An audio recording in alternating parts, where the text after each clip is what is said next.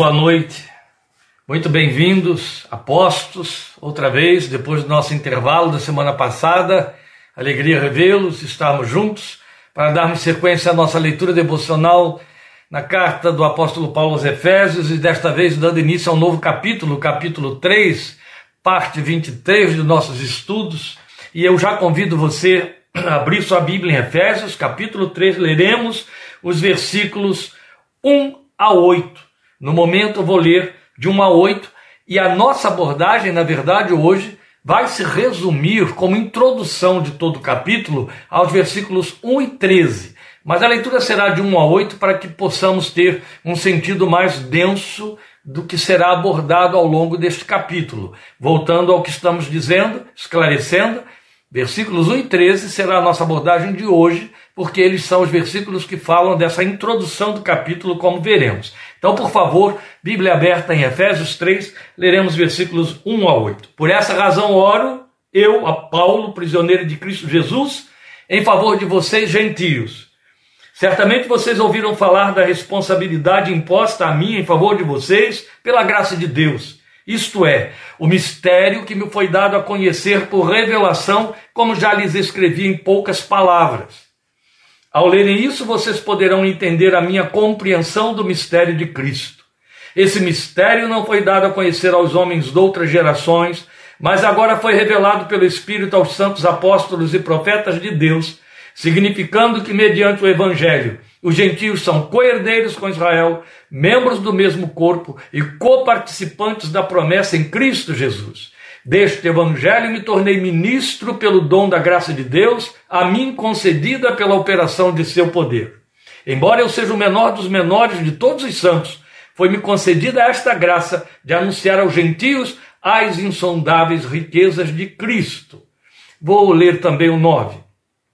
E esclarecer a todos a administração deste mistério que durante as épocas passadas foi mantido oculto em Deus, que criou todas as coisas. Meus queridos irmãos, eu disse que nós vamos fazer uma associação dos versículos 1 e 13, o 13 eu ainda não li, como introdução ao capítulo 13, de que é, é, é, o que é de que vamos nos ocupar nesta noite de hoje, na leitura de hoje da parte 23 de nosso estudo em Efésios.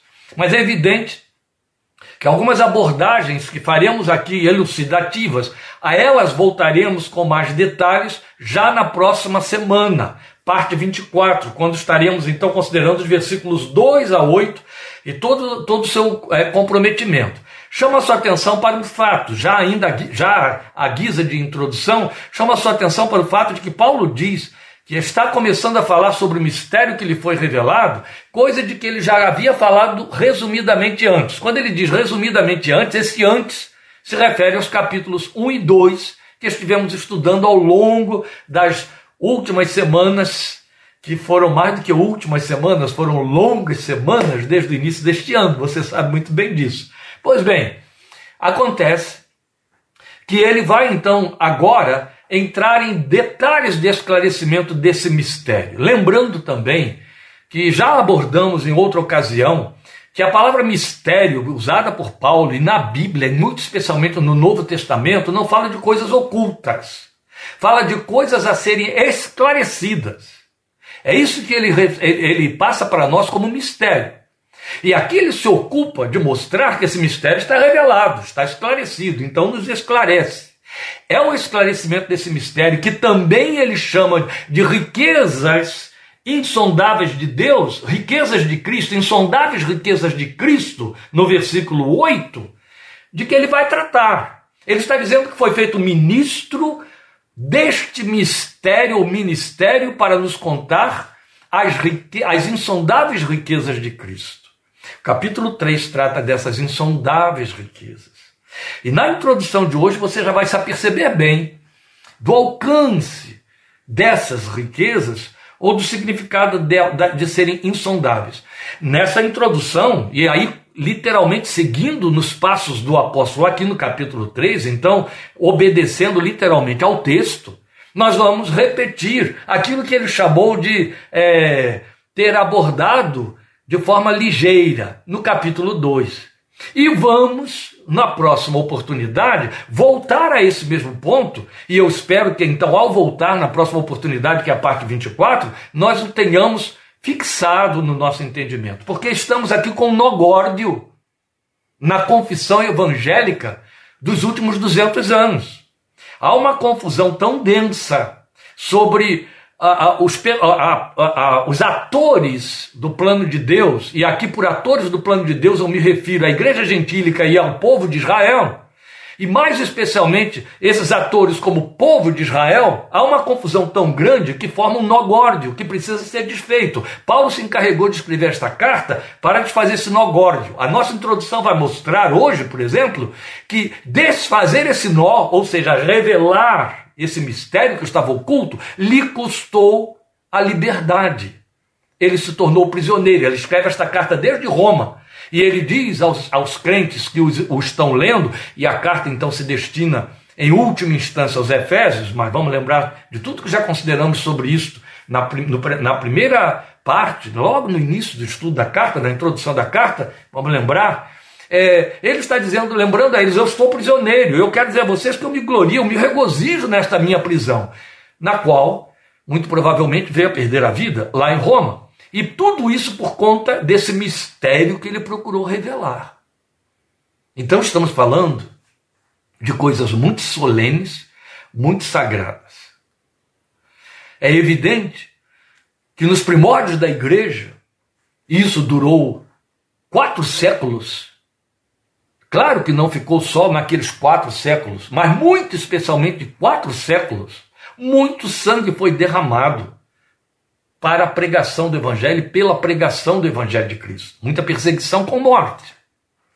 Mesmo os precursores da reforma, alguns, pagaram com a vida o direito de pregar com liberdade a palavra de Deus. Vocês devem lembrar disso, está na história. Mas com Paulo aconteceu uma coisa muito diferente. Não é que ele foi perseguido pelo Império Romano e morto por ser cristão. Ele foi posto em cadeias romanas pelos judeus por causa do que ele estava pregando. E ele se regozijava no fato de que aquelas prisões, os sofrimentos que lhe foram impostos, referendavam a profundidade, a glória, a intensidade dessa doutrina ou desse mistério. E ele estava pronto a sofrer todas as coisas pela defesa desta verdade.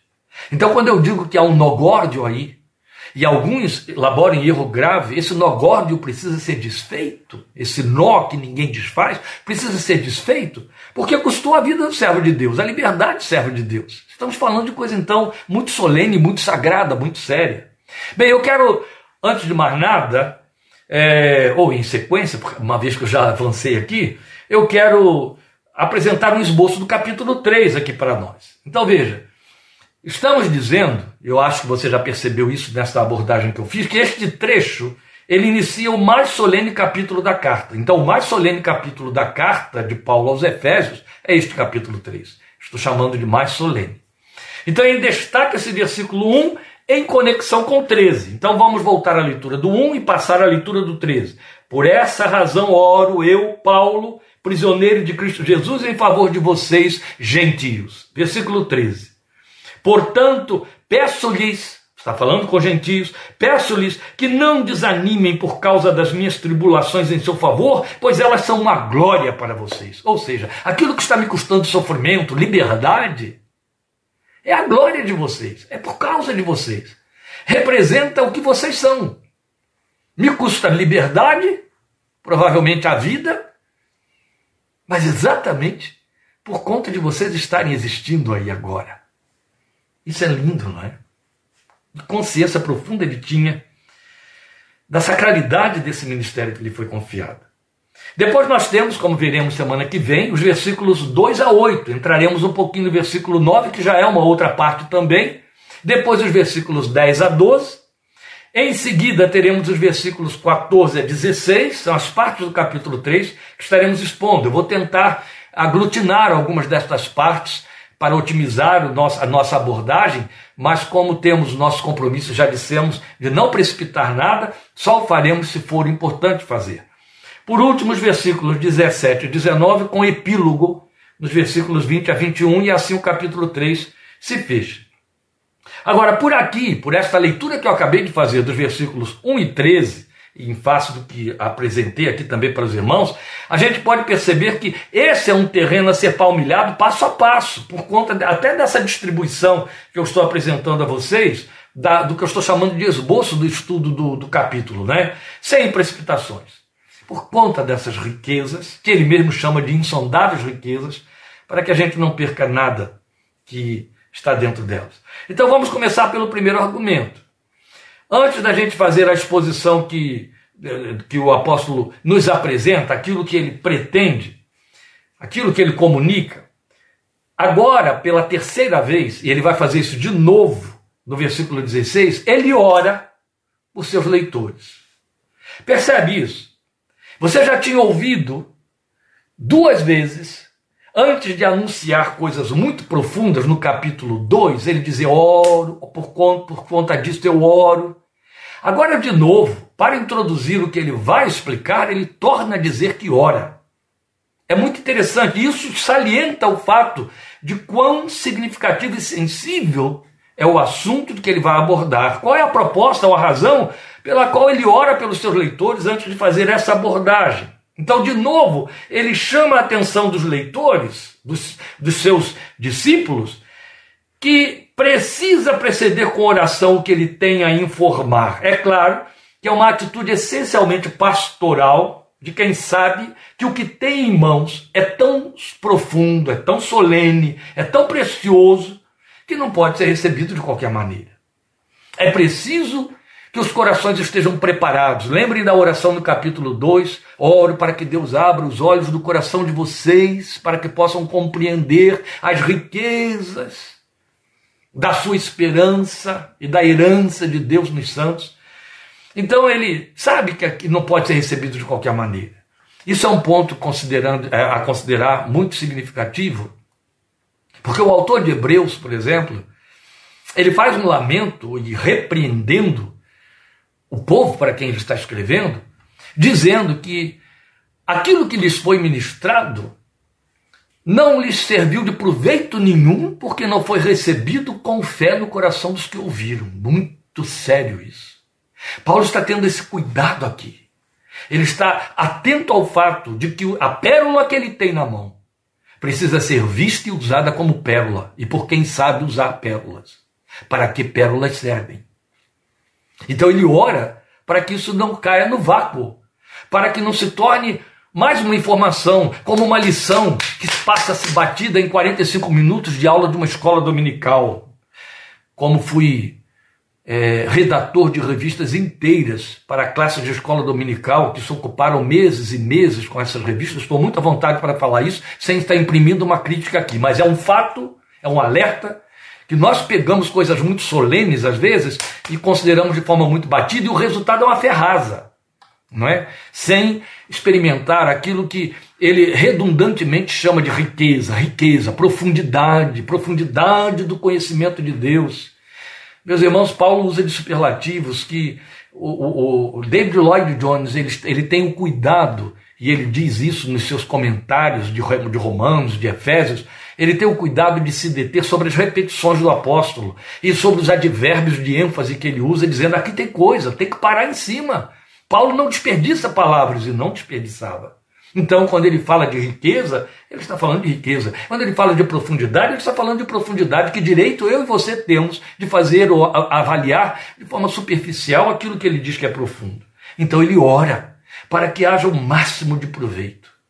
Bem, glória a Deus por sua misericórdia, a gente procura aprender na palavra de Deus, fica absolutamente certo de que eu não ouso nem me deter para preparar a meditação, o esboço da leitura que vou compartilhar com vocês, sem oração, e muito menos ouso chegar aqui à frente dessa telinha para ministrar aquilo que meditei, preparei, considerei, sem orar por vocês para que Deus só junte aí junto dessa tela agora ou posteriormente aqueles com quem vale a pena compartilhar coisas preciosas. Percebe?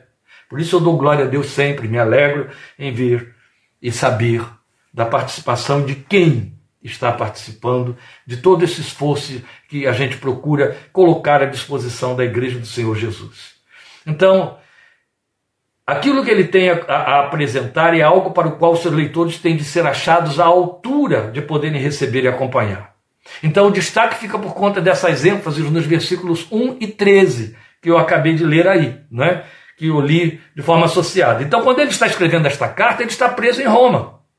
E ele está falando justamente disso, da razão por que ele foi preso. Ora, ele havia sido preso unicamente porque assumiu pregar a palavra da salvação aos gentios, cumprindo o ministério para o qual ele foi chamado desde o dia da sua conversão. Ele dá testemunho disso diante dos reis, de, de, de os reis é, é, prepostos por Roma em Jerusalém, lembra diante de Agripa, ele dá testemunho disso diante das autoridades romanas, diante dos centuriões, etc. Mas os judeus não puderam tolerar esta mensagem de que os gentios estavam faziam parte do plano da salvação ou do plano de Deus para a salvação. Simplesmente não toleraram. Nem os judeus tradicionais, aqueles que não aceitaram que Jesus era o Messias, e nem mesmo os judaizantes entre os cristãos, aqueles que, uma vez que tornaram-se cristãos, queriam cumprir a lei e perseguiam os que não estavam de acordo com a lei, conforme eles entendiam. Então, portanto, eles o perseguiram tanto que até conseguiram denunciá-lo às autoridades romanas e o fizeram prisioneiro. Vamos lembrar que foi em Jerusalém quando ele apresenta a sua defesa, isso está escrito em Atos 22, 22, já vimos isso quando estudamos Atos que eles o interromperam.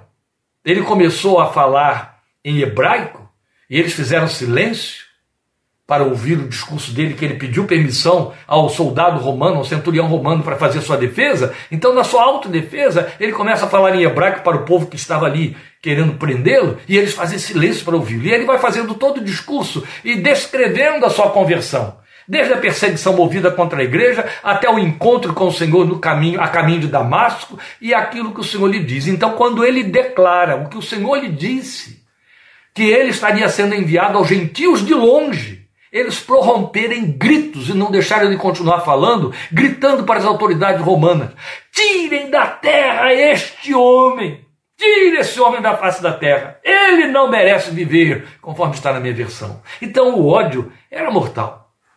Por quê? Que havia de tão ruim e errado em sua pregação, e por outro lado, porque era tão importante para ele, Paulo, a ponto de perder a sua liberdade e correr tantos riscos de vida. Porque era tão terrível para os judeus, que lhes provocava tanto ódio, era tão precioso no coração de Paulo, de maneira que ele estava aberto para correr todos os riscos daquela ordem. É o que ele explica nos trechos, no trecho que vai de 2 a 9, que ele chama de esclarecimento do mistério que ficou oculto durante todas as eras e agora havia sido revelado aos santos apóstolos e profetas, dos quais ele se sentiu menor, mas a quem foi dada a revelação de forma completa, como a nenhum outro, nem mesmo aos demais santos apóstolos e profetas. Isso é muito importante considerar. Então, de que ele vai falar aqui para nós? do grande plano de Deus que havia ficado oculto em mistério, que nenhum profeta recebeu, nenhum judeu podia conceber. E o que era? Em que, em que implicava esse eterno plano de Deus? Que os gentios, o povo que o judeu desprezava, passava a fazer parte do povo de Deus, o novo povo de Deus, juntamente com os judeus e em igualdade de condições e direitos. Era isso que eles não podiam tolerar. Porque eles foram feitos povo em Cristo, numa nova criação. Já abordamos aí, vocês vieram acompanhando isso aí. Onde os judeus não contavam mais como judeus. Opa, aí não deu, né? Passavam a ser o quê? Decaídos. Ou seja, os judeus foram trazidos ao nível dos gentios. Eles não podiam tolerar isso. Eles se entendiam o povo de Deus, os filhos de Abraão, os herdeiros da promessa, os guardiães dos oráculos e dos profetas e da lei. Como que de repente eles são considerados por Deus decaídos no mesmo nível dos judeus? Chamarei povo a quem não era meu povo. Lembra de uma dessas profecias? Antiga! 700 anos antes de Jesus encarnar, Deus já estava avisando: chamarei povo a quem não era povo, e lhes porei em ciúmes com um povo de fala estranha. Ou seja, um povo que não fala o seu hebraico, o seu aramaico, um povo de fala estranha. Está aí. Eles não contavam mais como judeus, passavam a ser decaídos, necessitados de resgate pelo sangue do cordeiro, tanto quanto qualquer gentio, sem nenhum valor quanto a cumprir a lei de Moisés. Valor salvífico, nenhum.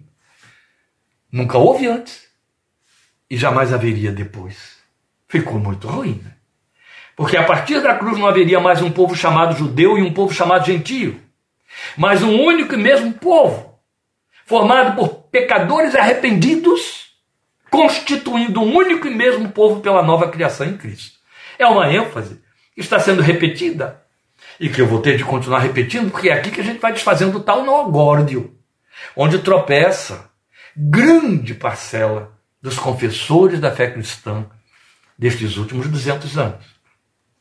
Então, assim, as promessas e os símbolos da velha aliança e da lei que Paulo diz que caducou, palavras dele, elas alcançavam consumação e cumprimento nesta nova raça. Os símbolos e as promessas alcançavam consumação e cumprimento nesta nova raça. Novo povo feito novo homem em Jesus e sua obra. Então, o ápice desse mistério agora foi revelado ao apóstolo. Ninguém antes dele o recebeu e compreendeu. O máximo que, mesmo os judeus, os judaizantes, mesmo os judeus é, é, líderes da igreja, como Pedro e os outros, conseguiram entender, é que a salvação também alcançava os gentios. Veremos isso com mais detalhes semana que vem. Foi o máximo que eles entenderam. O mistério foi todo revelado a Paulo. Não, não, não, não era nada disso.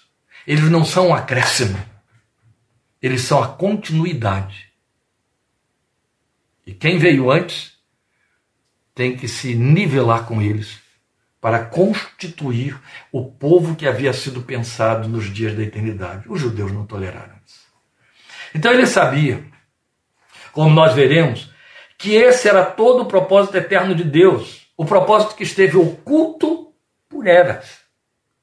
Daí o que ele compreendeu e pregou, e por isso pagou esse preço tão alto, prisão, e aí, como a grande maioria entende, também morte posterior, lá em Roma, é que mesmo a formação do povo israelita em Abraão e através dele, preste atenção nisto, meu querido e minha querida, é aqui que estamos desfazendo nó. Aprenda isso agora. É muito importante. Mesmo a formação do povo israelita em Abraão, e através dele, de Abraão, com toda a outorga da lei a Moisés, todos os rituais e liturgias e oráculos proféticos que perpassaram eras, tinha um único e só objetivo: a formação de um único e mesmo povo para Deus que incluía os gentios de todas as nações. Logo, Israel não era o propósito último, menos ainda exclusivo. Israel era o meio. Ei, eles não iam aturar isso. Eles entendiam-se o quê? Raça eleita, um povo precioso. Perdão, mesmo Moisés tendo dito a eles, está em Deuteronômio, Deus não escolheu vocês porque vocês são bonzinhos ou o melhor povo da terra. Deus os escolheu porque os ama. Mas vamos, vamos lembrar o tempo todo que quando Deus levanta Abraão como cabeça das nações, cabeça de um povo, ele diz: Em ti serão benditas todas as tribos dos seus bisnetos? Não. Todos os filhos do seu neto Jacó, todos os clãs que vão se formar de lá, doze, lembram? Que formaram então os patriarcas? Não. Em ti serão benditas todas as famílias da terra. Em ti serão benditas todas as famílias da terra. 700 anos antes de Jesus nascer, Deus levanta o profeta Isaías numa profecia genti, é, é, messiânica para dizer a Israel: Eu te constituí como luz para as nações. O que Jesus vai dizer agora à igreja, que começa ali com um grupo de judeus aos seus pés? Vocês são a luz do mundo. Vão por todo o mundo. Façam discípulos de todas as nações. Israel era um meio. Paulo recebeu um entendimento profundo disso e ele se apaixonou desmedidamente por esta verdade. Ninguém quis pagar esse preço. Todos recuaram, na verdade. Lembra que ele repreendeu Pedro por conta desse recuo? Deus teve que fazer todo um preparo para convencer Pedro de que os gentios tinham acesso, que a mensagem era para os gentios. E ainda assim, num dado momento, Pedro claudicou e Paulo encostou na parede e o repreendeu e o chamou de repreensível. Incrível, né? Porque é, é, há uma parcela enorme dos confessores da cristandade que dizem que Pedro é a rocha. Imagine, Pedro a rocha foi declarado biblicamente como repreensível quando já estava cheio do Espírito Santo. Então, e depois, se é que ele então seria a rocha, tinha sido declarado rocha. Ficou feio, né?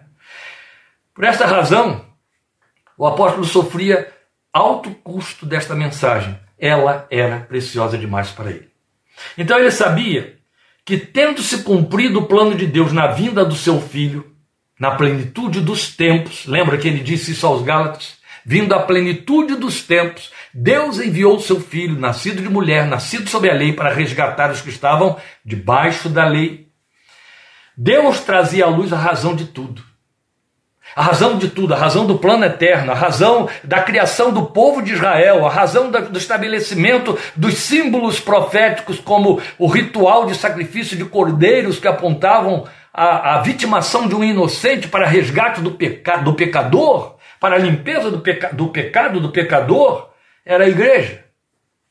Logo, Deus não pretendia trazer a igreja à luz como uma nova ideia, ou um novo plano substitutivo do povo judeu que havia fracassado em reconhecer e receber o Messias. É onde tropeçam os confessores de hoje que estão confusos nessa leitura.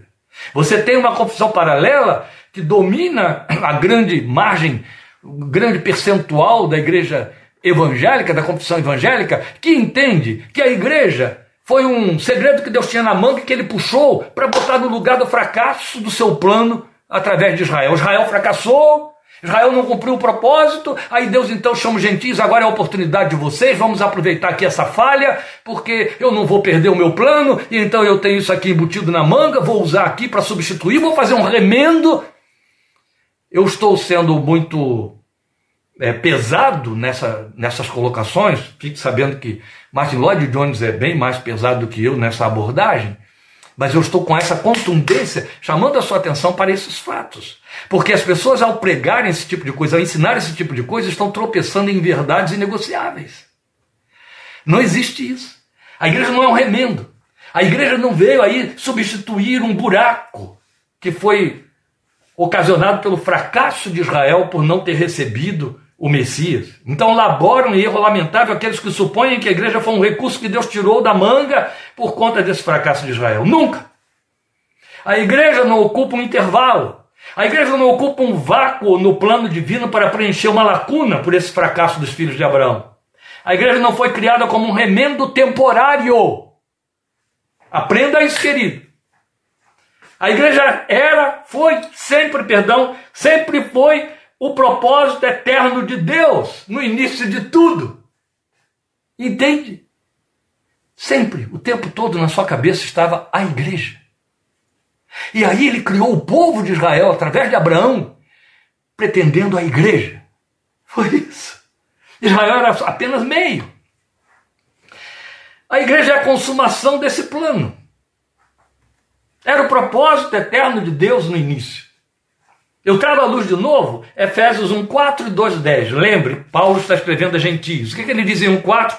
Porque Deus nos escolheu nele antes da criação do mundo para sermos santos e irrepreensíveis em sua presença. Esta linguagem nós é de inclusão. Ele não está dizendo nós, nós judeus. Não. É, nós, eu e vocês, meus leitores, meus discípulos. É isso. Depois lembram do texto clássico de 2,10? Os crentes sabem de cor por causa daquela beleza lírica que tem, porque somos feitura de Deus, ou criação de Deus, que, como diz a, a minha versão, realizada em Cristo Jesus para fazermos boas obras, as quais Deus preparou de antemão, preparou antes para nós as praticarmos. Quando era esse antes? É aquilo que disse o versículo 4, antes da criação do mundo. O plano é eterno. Vale lembrar, e vamos voltar à carga semana que vem, a palavra do Senhor através de Jeremias: com amor eterno te amei.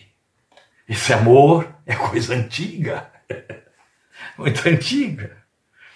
Antes, meus queridos, o que temos aqui na revelação de que Paulo está encarregado é que Israel precedeu a igreja para que trouxesse aquele que viria como cordeiro de Deus que tira o pecado do mundo. Mundo este composto por judeus e gentios.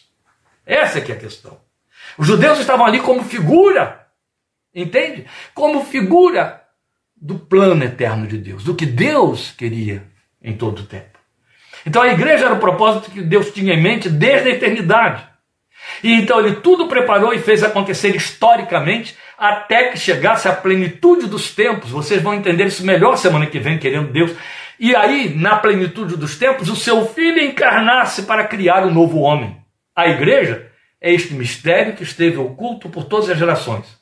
Então vamos observar com atenção o texto dos versículos 5 a 9, e eu espero que ao término da leitura dos versículos 5 a 9 você glorifique ao Senhor com um gostoso e merecido aleluia. Veja, 5 a 9 do capítulo 3. Esse mistério não foi dado a conhecer aos homens de outras gerações, mas agora foi revelado pelo Espírito aos santos apóstolos e profetas de Deus, significando que, então ele está explicando o mistério, mediante o evangelho, os gentios, opa, aprenda isso aqui, são coerdeiros com Israel, membros do mesmo corpo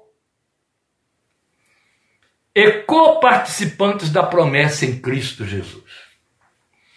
É, eu vou continuar porque eu disse que eu leria até ao versículo 9, não é isso? Deste evangelho me tornei ministro pelo dom da graça de Deus, a mim concedida pela operação de seu poder.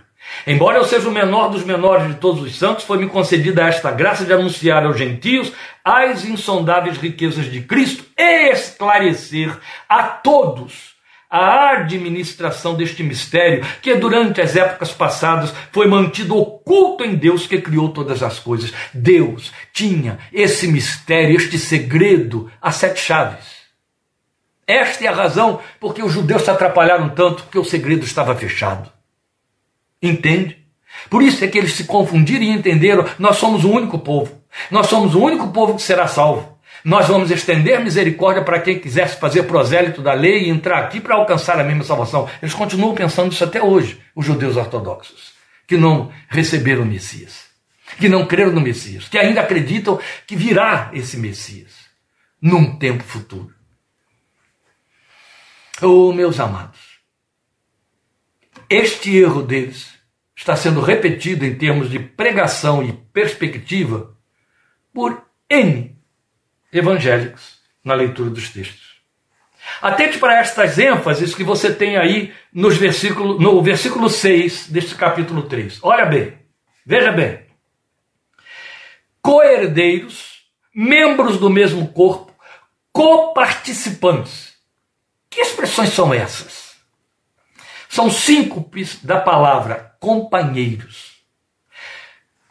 No texto do grego, no texto de que Paulo se serviu para escrever a, a, essa revelação para nós, ele usa uma preposição que é uma síncope da palavra companheiros. Então, a tradução melhor disso que ele diz aí seria para nós assim: companheiros na herança, companheiros na participação das promessas, companheiros no mesmo cargo. Lloyd Jones dá bastante ênfase a isso aí. O que, é que ele quer mostrar? Ele está dizendo que estão no mesmo nível, são companheiros, comem o mesmo pão juntos. Estão no mesmo nível. No mesmo nível de que ele disse? Da herança de Israel. Ó, no mesmo nível de, do mesmo corpo que Israel formou e no mesmo nível de participação da promessa em Cristo Jesus. Toda a promessa de Deus. Vale lembrar que companheiro é isso que citamos. Aquele que come o pão junto, está no mesmo nível, tem os mesmos direitos.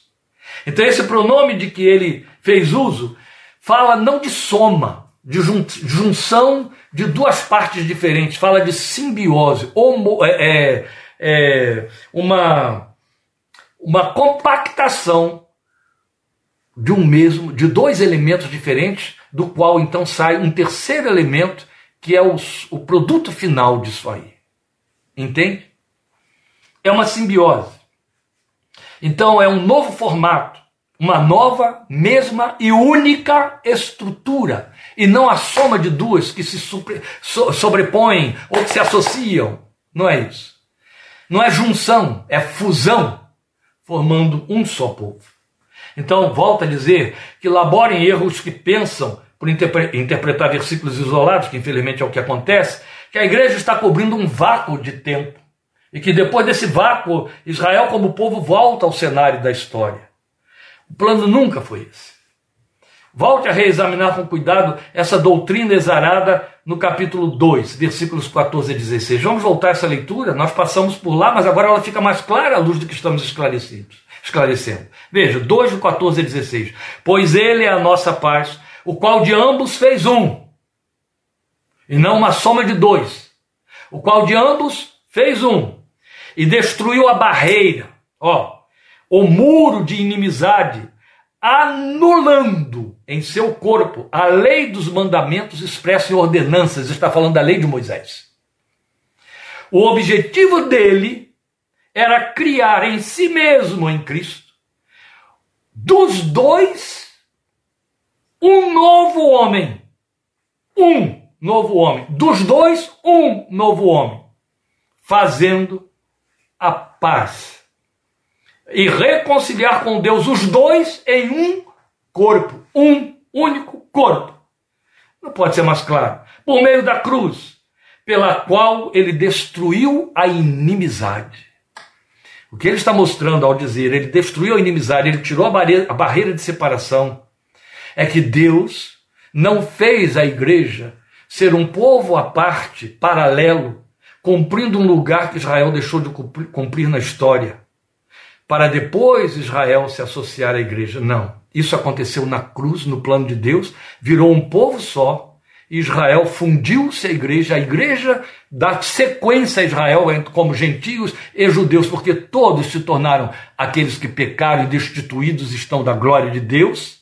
Paulo vai dizer em Romanos 9, 10 e 11 que Deus então colocou todos debaixo da desobediência para exercer misericórdia igual sobre todos, tirou os direitos e privilégios e vantagens de judeus e elevou os gentios a esses direitos, vantagens e privilégios para que os dois ficassem igualados aos seus olhos. De maneira que o apóstolo trabalha com muita ênfase para dizer que não adianta guardar a lei e tropeçar num só ponto porque perde todos os outros. Ah, pela lei nenhuma carne será justificada. Ele anula tudo isso para mostrar que não é mais por obras, é pela graça. E aquele povo então serviu de aio, de orientação, e Deus veio trazer à luz o povo que ele pretendeu em todo o tempo. Veio para os que eram seus, os seus não receberam, mas aqueles que os receberam, deu-lhes o poder de serem feitos filhos de Deus. E aí, a igreja, este era o propósito do tempo todo, ocupa o lugar que Deus sonhou o, todo o tempo Israel não ocupou, o lugar de filho. E ele de pai desse filho. Então Deus passou a ter um único e mesmo povo que aguarda a volta de Jesus e o estabelecimento do reino visível nos novos céus e nova terra nos quais habita a justiça. Então, assim é que podemos entender os verbos alusivos a transformações futuras, lá no Velho Testamento. O Velho Testamento falava de transformações futuras como promessa para o povo de Israel, e elas vieram a se cumprir na igreja. Quero lembrar aos queridos, em Atos, quando Pedro discursa para explicar ao povo o que, que estava acontecendo ali com a descida do Espírito Santo, ele diz usando as profecias de Amós e de Joel, que Deus estava reerguendo o tabernáculo de Davi que havia caído. Pedro só não sabia àquela altura que esse tabernáculo de Davi que havia caído era o novo corpo que, traz, que, que se chamava a igreja. Até aquele momento, Pedro estava entendendo que eram os judeus cheios do Espírito Santo. Pouco tempo depois, naquela experiência em Jope, na casa de Cornélio, aí que ele vai começar a entender: não, não, não.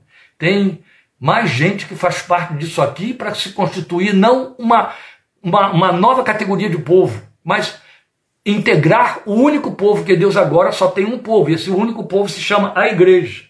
É isso. Deus não tem um povo que ficou em num cantinho é, suspenso na história para depois voltar a ela. Isso está consumado, e você acabou de ouvir a leitura aqui no capítulo 2 de Efésios, e assim vai. Então, essas transformações que estavam prometidas no Velho Testamento para se cumprirem, se cumprem na igreja. Ela, se, ela vem a ser literalmente o remanescente que será salvo. Ela vem a ser literalmente todo Israel de Deus será salvo porque a igreja passa a constituir todo o Israel de Deus, você entende? Assim é que ela, nela se cumpre a bendita palavra de Malaquias 3,16, em que o Senhor diz: Eles serão para mim particular tesouro. Aí Pedro vai tomar as promessas do Velho Testamento e trazer para a igreja, para dizer: vocês são raça eleita, nação santa, povo adquirido, propriedade peculiar de Deus.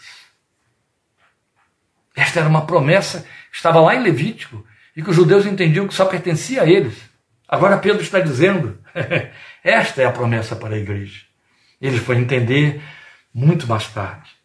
E veremos então os detalhes da glória deste mistério revelado nos trechos que nós temos a seguir, que já é o que nos aguarda, querendo Deus, para a próxima quarta-feira, com a parte 24 do nosso estudo de Efésios. Aí estaremos estudando os versículos 2 a 8.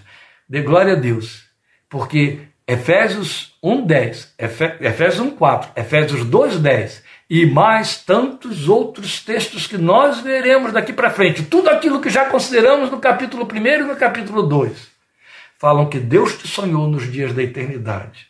O tempo todo ele pensou em você para ser o seu povo.